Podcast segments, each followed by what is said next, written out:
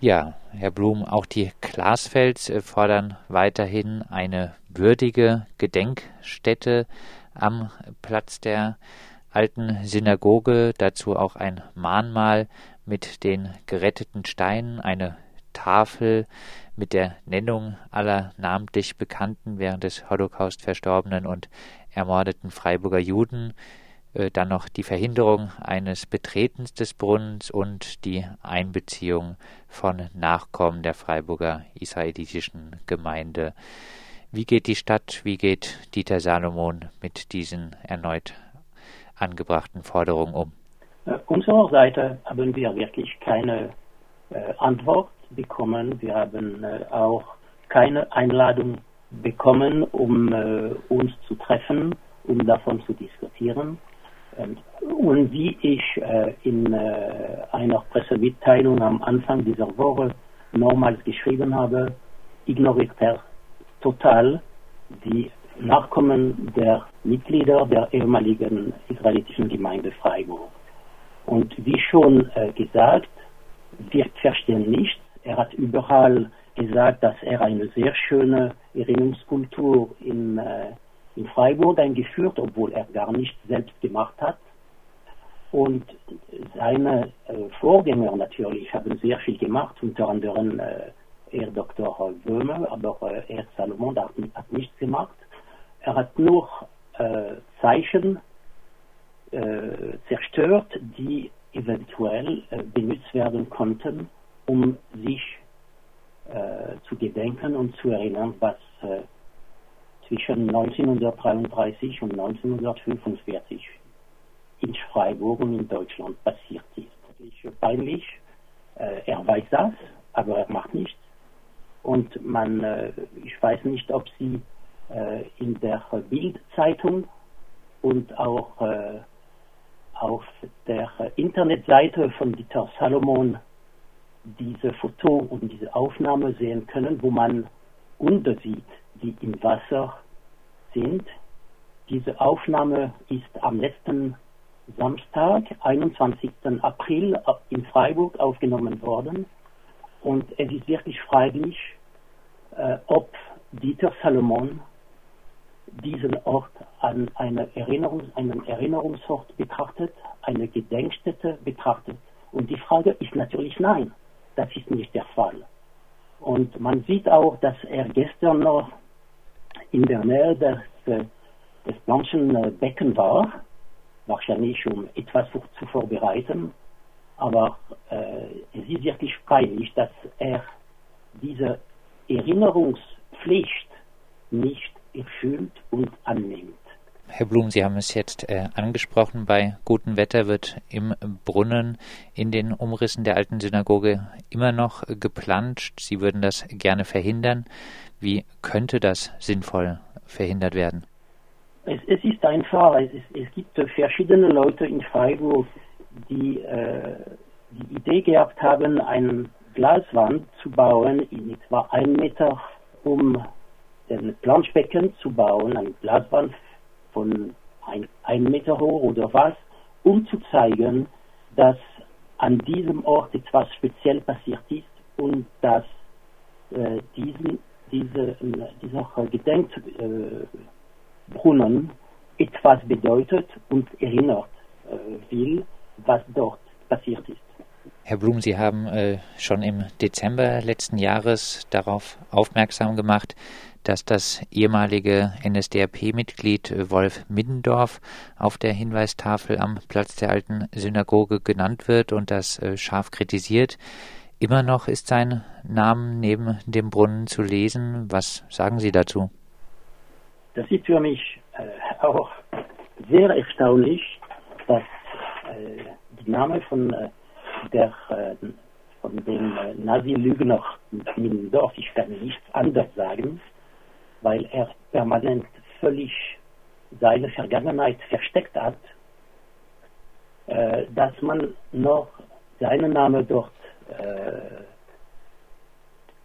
zeigt, weil er ist der Einzige, deren Name dort erscheint und die 351 Opfer von Freiburg, jüdischen Opfer von Freiburg, die in den verschiedenen Konzentrationslagern äh, gestorben sind, ermordet worden sind, verfolgt worden sind, diese Namen erscheinen nirgends äh, in der Nähe der äh, alten Synagoge. Natürlich gibt es Stolpersteine in Freiburg äh, an verschiedenen Orten, äh, vor verschiedenen Häusern, wo einigen von den so vielen Mitglieder der ehemaligen israelitischen Gemeinde wohnten, aber das sind nur in etwa heute 300 äh, Stolpersteine.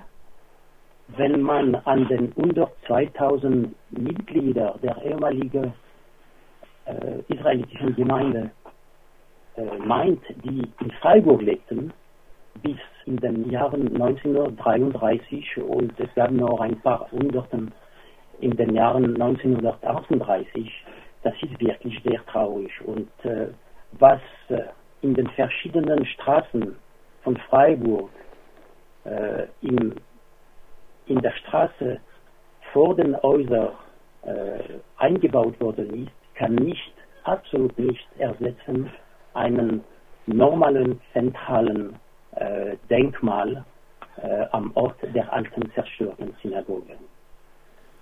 Herr Blum, ist das Moderationsverfahren zwischen Stadt und jüdischen Gemeinden, was die äh, gefundenen Steine der zerstörten Synagoge angeht, nicht jetzt genau das richtige, streitschlichtende Verfahren? Ich, kenn, ich kenne die Details nicht, weil die äh, israelitischen Gemeinden waren nicht erlaubt zu, zu sprechen. Ich weiß nur, wie schon am Anfang Februar an den äh, Herrn von, von Kiesbach, der äh, das Moderationsverfahren in den letzten paar Monaten ge äh, geführt hat, dass die israelitischen Gemeinden nicht äh, bekommen könnten, was sie äh, gebeten hatten, zwar dort eine würdige Gedenkstätte zu schaffen, die Namen äh, zu zeigen, Hinweistafel zu bauen, das Betreten zu, zu verhindern. Alle diese Sachen sind auf der Seite gelegt, wie ich schon geschrieben habe. Und natürlich, ich weiß nicht, wie die Stadt Freiburg mit dem Oberbürgermeister Salomon davon sich unterhalten wird, wenn sie die Zusammenfassung äh, herausgeben werden. Aber klar ist es, dass man scheinbar nur von einem äh, Nationalsozialismus äh, Informationszentrum diskutiert hat und alle anderen äh, Ideen und Gebete sind auf der Seite gelegt und nicht angenommen worden. Herr Blum, äh, dann ja.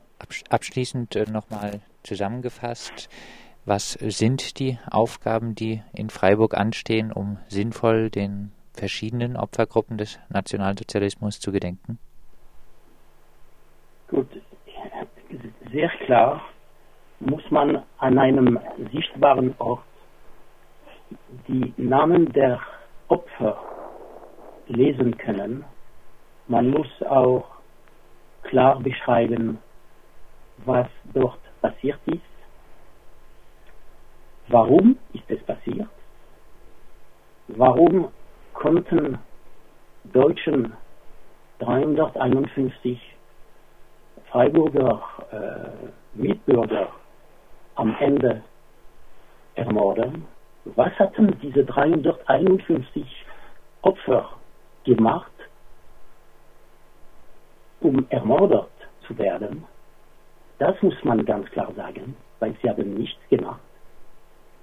Und man muss auch sicher diesen Ort behalten als einen, als einen würdigen Ort. Und ich würde auch nicht vergessen, dass nicht nur die israelitische Gemeinde von Freiburg, die ehemalige israelitische Gemeinde von Freiburg davon gelitten hat, aber es gibt auch viele andere Leute in Deutschland, die von dem, von dem, von dem Nationalsozialismus gelitten haben, das sind die Sinti und Roma, die Homosexuellen, die Verringerten, die politischen Gegner, die auch mit den Juden Opfern der Nationalsozialismus gewesen sind. Und man muss von all diesen Opfern sich erinnern. Und, Und die Stadt Freiburg hat soweit nichts gemacht. Das sagt François Blum.